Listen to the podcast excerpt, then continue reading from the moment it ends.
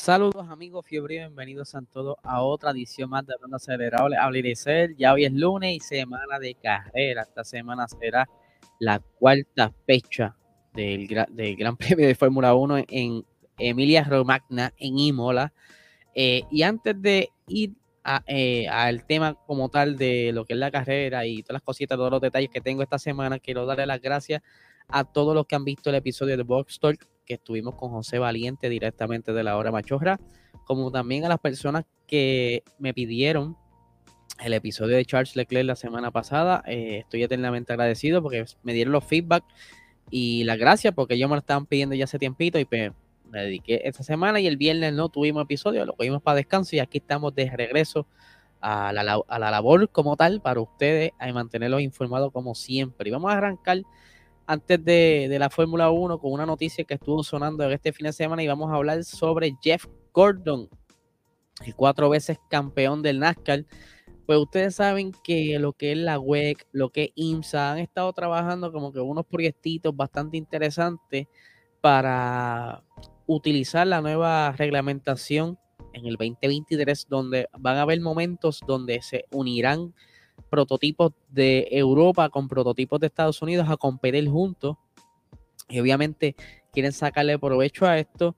Y, es que eh, se cree que van a estar corriendo el señor Jeff Gordon en Le Mans, en las 24 horas de Le Mans durante el año que viene, en un modelo de NASCAR. La próxima generación, el Camaro ZL1 es el ejemplo a esto tengo por aquí la foto, déjame agrandarla. Ya que estos carros obviamente han estado evolucionando mucho y pues sinceramente este nuevo modelo me, agrada mucho. Ya no parece un simple funny car, un carro de plástico, pues tiene más forma de un carro regular y pues quieren adaptarlo para poder ingresarlo a Alemán. Si entonces el señor Jeff Gordon está interesado en colaborar con esta iniciativa, este proyecto, aunque todavía no hay seguro de que él corra, pero por lo menos él estuvo hablando de que está interesado en apoyarlo totalmente y poder entonces también darle feedback a través del simulador. Tengo que hacer la asignación, no sé si en algún momento dado la historia han corrido NASCAR en, en, en, en Le Mans, pero sí quieren entonces traerlo con esta nueva normativa y este nuevo eh, esta nueva generación de NASCAR. Entonces, para el 2023, que estaría súper interesante ver este tipo de carro correr allá en Las Artes, en ese gran circuito histórico, junto con todos los demás carros, y este, ver cómo, cómo se mueve un carro de estos en, en, ese tipo de pista. Normalmente los vemos en óvalo. Y pues está bien curioso y que entonces si acaso se anime el señor Jeff Gordon, y para que no sepa, Jeff Gordon es cuatro veces campeón de NASCAR y ha tenido sobre un montón de, victorias, poles, etcétera. Es bien, bien querido en Estados Unidos, en el mundo del NASCAR. Así que vamos a ver qué sucede con esto. Y volviendo, ¿verdad? A lo que entonces el Gran Premio de Emilia Romagna en Imola este fin de semana que viene se sabe que será un fin de semana de sprint race. Para los que no sepan, le, repasamos que este formato de carrera es distinto al regular, donde el viernes hay una clasifica, hay una práctica y una clasificación luego de la primera práctica para entonces ver el orden donde estarán comenzando el día sábado esa, esa carrera corta donde los monoplazas estarán compitiendo cerca de 100 kilómetros para entonces determinar el orden de la carrera del domingo. Y les cuento que para este fin de semana, al igual que pasó el año pasado, hay probabilidades de lluvia.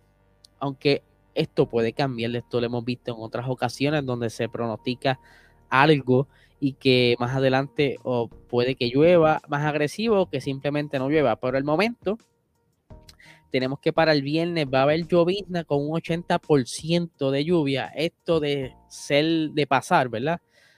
afectaría entonces la quali, estarán corriendo eh, en mojado en la quali, mientras que el sábado con un 70% que sigue siendo alto en probabilidades de lluvia, pudiera darse entonces también una sprint race y una práctica en lluvia o por lo menos con pista mojada.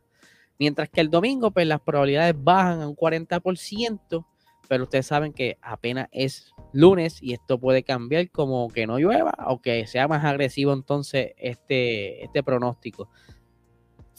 Por otra parte, eh, Red Bull Racing está como que cucando a Ferrari y en sus redes sociales pusieron un video, colocaron un video donde dicen Round 3, more of the same in Imola. O sea, eh, habrá más de lo mismo en Imola. Esto está súper interesante. Ellos están obviamente jugando con los medios para darle ese hype y que los fanáticos estén súper atentos de lo que vendrá esta próxima carrera, ya que es una carrera en Italia, siendo una de las carreras, por decirlo así, eh, carrera de casa o home race en inglés de Ferrari y que se espera que Ferrari no traiga muchas cositas de para innovar en su setup este fin de semana, dado al, tipo de formato de carrera este fin de semana, pero sí van a estar pendientes a qué podrán ajustar o qué pueden traer, ¿verdad? Van a estar viendo cómo se comporta el monoplaza durante esa primera práctica y que lo, diferente a esto es que solamente es una práctica y rápido salen para quali a la siguiente sesión, o sea que esto es algo bien agresivo y que quizás pudiera afectar el que no puedan acostumbrarse o por lo menos llevar el setup el carro como ellos quisieran y que pudieran tener un poquito de dificultades durante la cual y durante esa primera carrera de Sprint Race. Hay que ver entonces cómo se acoplan, aunque ya tienen data de carreras anteriores y que pueden utilizar ciertos puntos ahí de, ¿verdad? Como de, de guía para cómo pudieran acomodar ese setup. Así que vamos a ver qué sucede.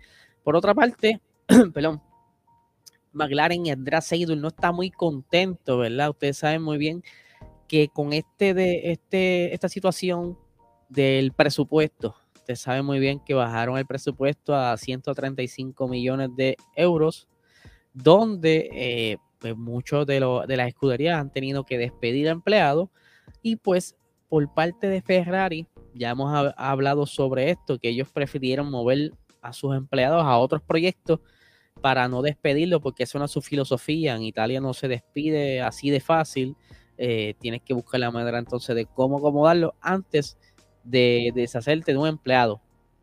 Y sucede que eh, de siempre, son de ahora, de siempre en Haas ha habido apoyo de los de mecánicos de Ferrari en, el, en, el, en su garage, ¿verdad? Haas no tiene mucho dinero, así que uno de los acuerdos de Ferrari es, mira, te doy motor y te doy par de ¿verdad? par de mecánicos ahí para que resuelva.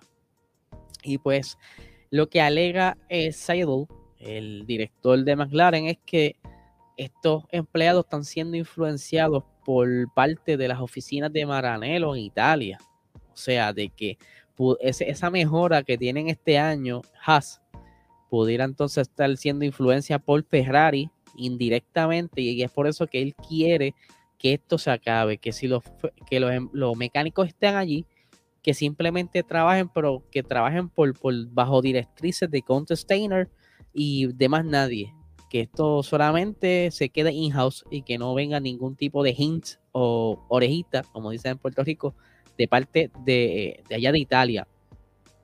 Aunque, ¿verdad? Este, por aquí tenemos unas expresiones directas que. Ah, ok, esto es de Andrés Seidel. Dice: quiero que todos entiendan que nuestra posición no depende de la velocidad de nuestros rivales. Sí, de sí, los Haas son rápidos o lentos.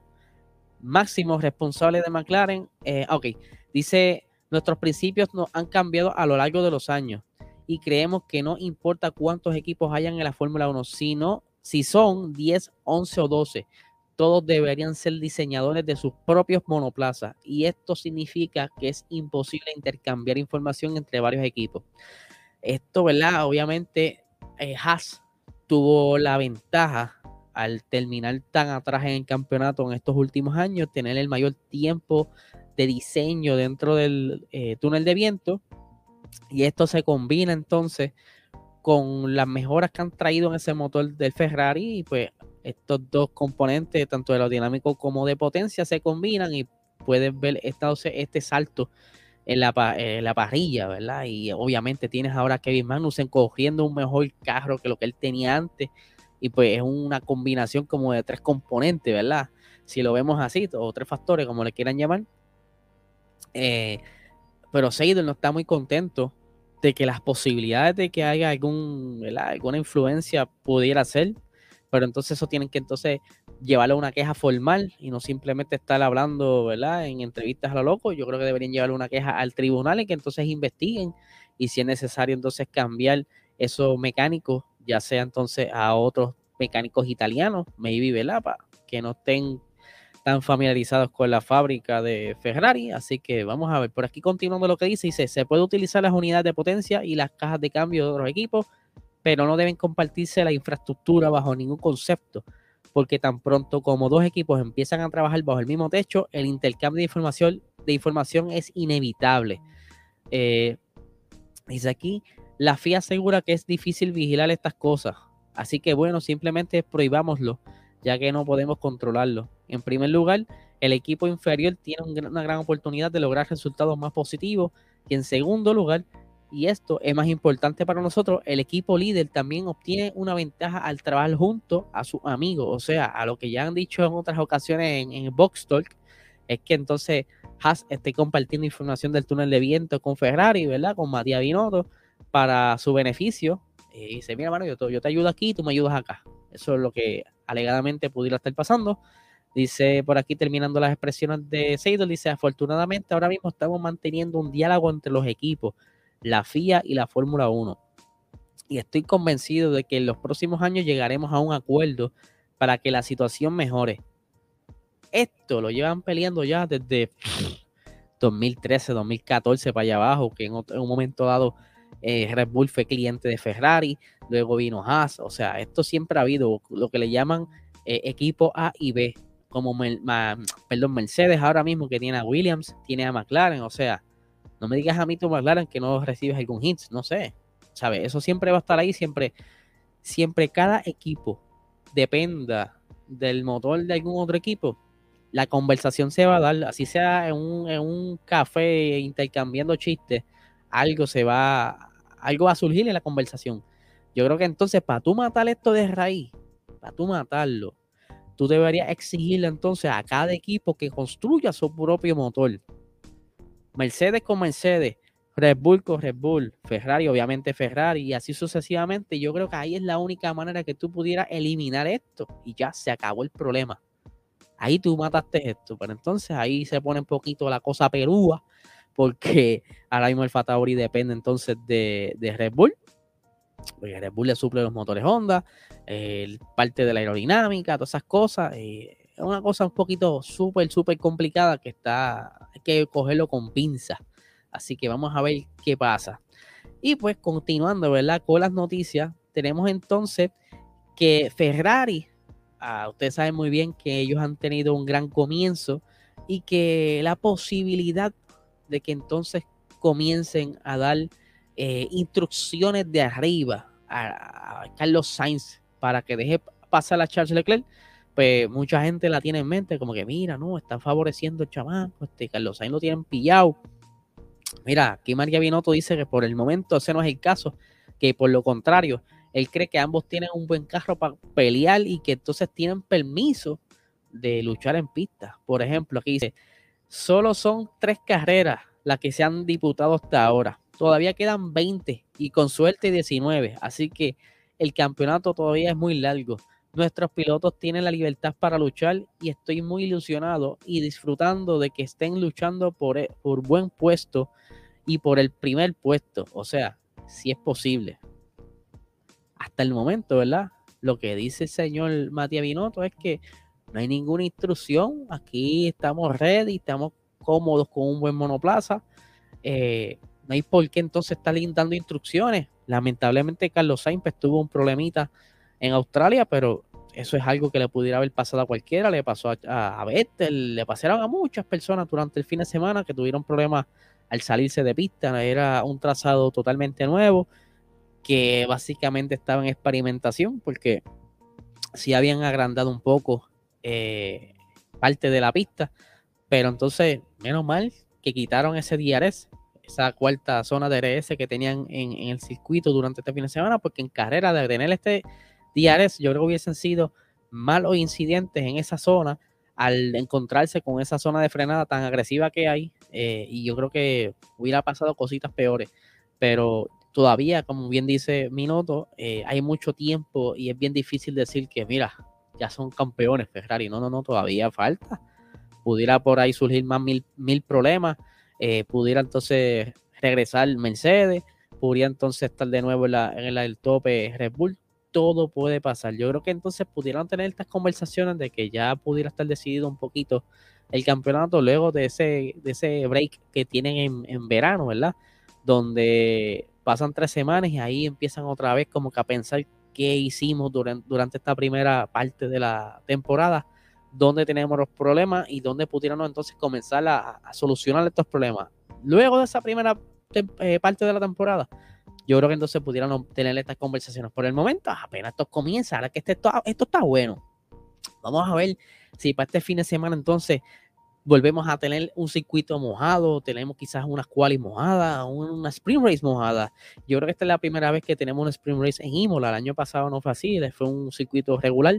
Eh, hay que ver, estoy bien emocionado, no, que no me gusta mucho, ¿verdad? Este, este formato, porque todavía no crea mucho cambio en lo que es en el resultado de la clasificación de viernes a la carrera de sábado. Pero si está el factor lluvia en el fin de semana, yo creo que entonces se pone interesante y si pudiera entonces acomodar un poquito más esa, esa parrilla y pudiera tener un resultado súper interesante para comenzar la carrera el día domingo. Así que nada, gente, eh, este es el episodio de hoy. Les deseo una excelente semana y antes de despedirme, por favor, suscríbanse, dale a la campanita, compartan, que esto nos ayuda un montón para seguir creciendo y que podamos llegar eh, a tener más seguidores y poder seguir trayendo contenido extra como a ustedes les gusta. Y nada, gente, ahora sí, que tengan una buena semana.